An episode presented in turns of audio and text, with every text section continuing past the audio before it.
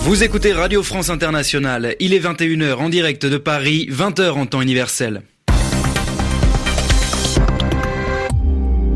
Bonsoir à tous, bienvenue dans votre journal en français facile, présenté ce soir avec Zéphirin Quadio. Bonsoir Zéphirin. Bonsoir Maxime, bonsoir à tous.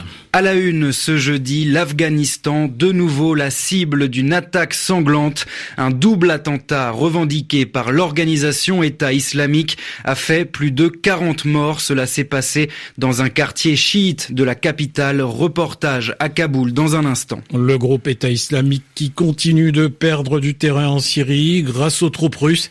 C'est le message adressé par Vladimir Poutine à ses soldats.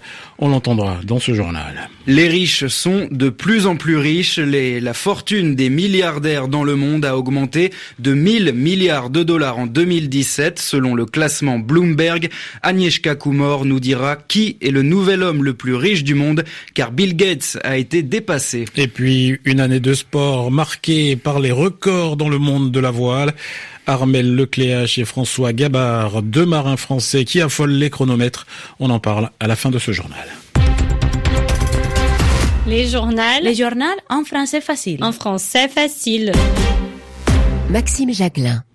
Mais d'abord, c'était un résultat très attendu, Maxime. George Weah remporte l'élection présidentielle au Libéria. Oui, large victoire du sénateur et légende du football face euh, au vice-président sortant, Joseph Boakai.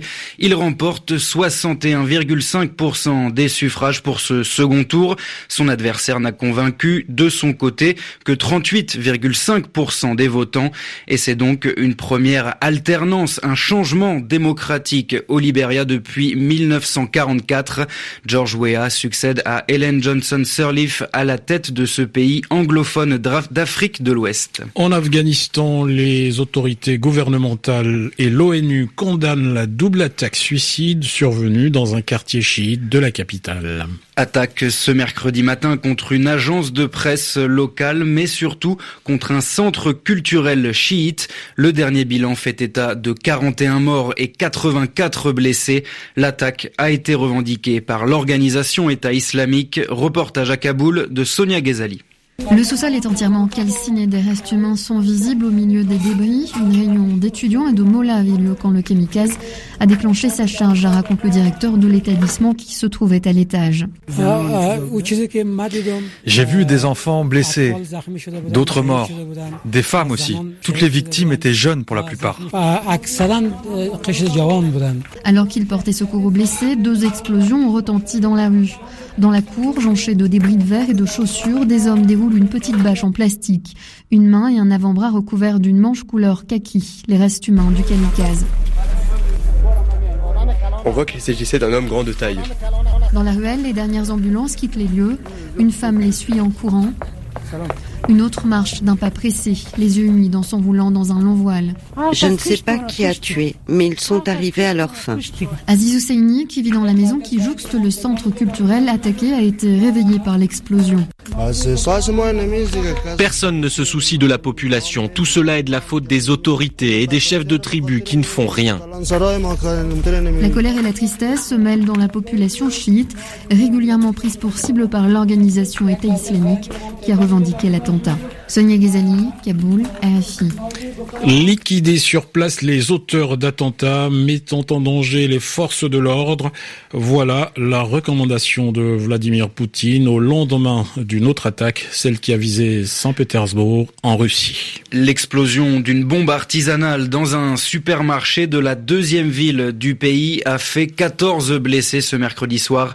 Une enquête a été ouverte pour tentative d'homicide, mais cette attaque a déjà été qualifiée d'acte terroriste par le président russe. Et cet attentat intervient alors que le gouvernement russe redoute, c'est-à-dire qu'il craint le retour massif de combattants partis en Syrie, un pays où les djihadistes perdent toujours du terrain.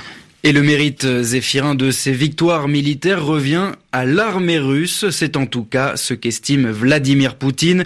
Le président du pays a félicité les militaires qui ont participé à l'opération en leur remettant leurs médailles. Il a fait un bilan triomphal de cet engagement russe qui a permis à Bachar al-Assad de reprendre le contrôle de la plus grande partie du pays. La Russie, comme plus d'une fois par le passé, a fourni une contribution cruciale dans la défaite des forces criminelles qui avaient défié toute la civilisation en détruisant l'armée terroriste d'une dictature barbare qui semait la mort et les destructions qui effaçait de la surface de la terre les hôpitaux, les écoles, les mosquées, les églises, les monuments historiques et culturels. Ces forces criminelles aspiraient à faire de la Syrie et de ses pays voisins un terrain propice au lancement d'une agression globale visant notre pays. S'ils avaient gagné en Syrie, les terroristes auraient sans aucun doute poursuivi leur offensive mondiale, car ils auraient reconstitué leur rang avec de nouvelles recrues, auraient eu accès à l'argent, aux ressources pétrolières, aux armements modernes. Pour les atrocités qu'ils ont commises, ils ont reçu un châtiment mérité, leur équipement, leur état-major, leur infrastructure et des milliers de combattants ont été détruits. Vladimir Poutine, donc euh, à l'instant, la campagne des législatives officiellement lancée en Italie. Le président de la République italienne, Sergio Mattarella, vient de dissoudre le Parlement national qui arrivait à la fin de son mandat.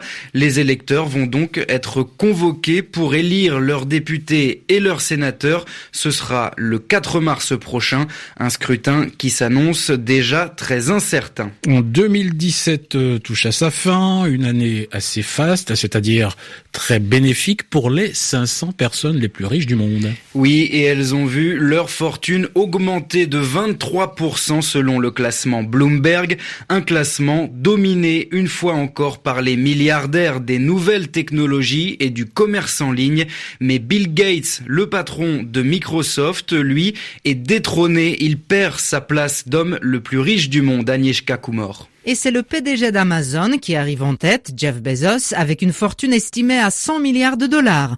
Il a eu, dès 1994, l'idée de créer une librairie en ligne. Depuis, le groupe a intégré le cercle fermé des grands du net.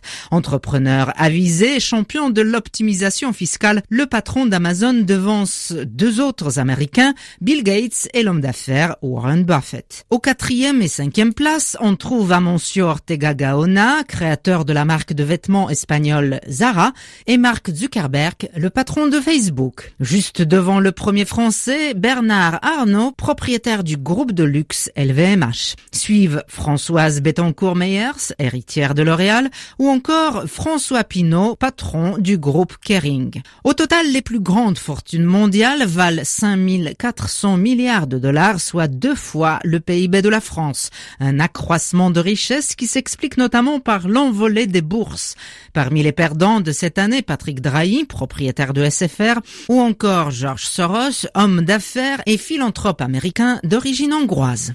Agnieszka Kumor. Du sport et de la voile, l'année a été marquée par deux marins aux trajectoires bien différentes, Armel Lecléache et François Gabard, Thomas de Saint-Léger. C'est l'histoire d'un homme pressé, d'un petit prince des océans qui dessine course après course sa légende. Route du Rhum, Jacques Vabre, Vendée Globe, François Gabard avait déjà tout gagné ou presque au moment de se lancer ce défi dingue, effacer une marque toute fraîche, celle du record du Tour du Monde en solitaire. 49 jours, 3 heures, 7 minutes, chrono canon validé par Thomas Coville un soir de décembre 2016. Un an plus tard, 42 jours et 16 heures après son départ massif, le maxi trimaran de François Gabard touche terre, boucle bouclée. 35 nœuds, 65 km heure de moyenne et Paris. Gagné pour ce marin malin, skipper sur les mers, ingénieur sur la terre, Gabard est à la barre de ses projets de la conception. À l'arrivée, patience et passion, ce sont les atouts de l'autre homme de l'année, Armel Lecléache, presque 20 ans de carrière et beaucoup beaucoup, de frustration. Deuxième du Vendée Globe 2009 et 2013, deuxième de la Route du Rhum 2010, deuxième encore de la Jacques Vabre en 2015. Mais le Chacal, c'est son surnom. Ne lâche pas ses proies. À 39 ans, le 19 janvier 2017, il remporte enfin au Sable d'Olonne son premier Vendée Globe. Malédiction brisée et horizon dégagé avec un Lecléache libéré, un Gabard survolté, un Coville revanchard. La course au large a encore de belles passes d'armes à offrir. C'est la fin de ce journal en français facile. Il est à retrouver sur le site internet RFI Savoir. Merci Zéphirin. Merci Maxime. Le journal en français facile vous souhaite de bonnes fêtes.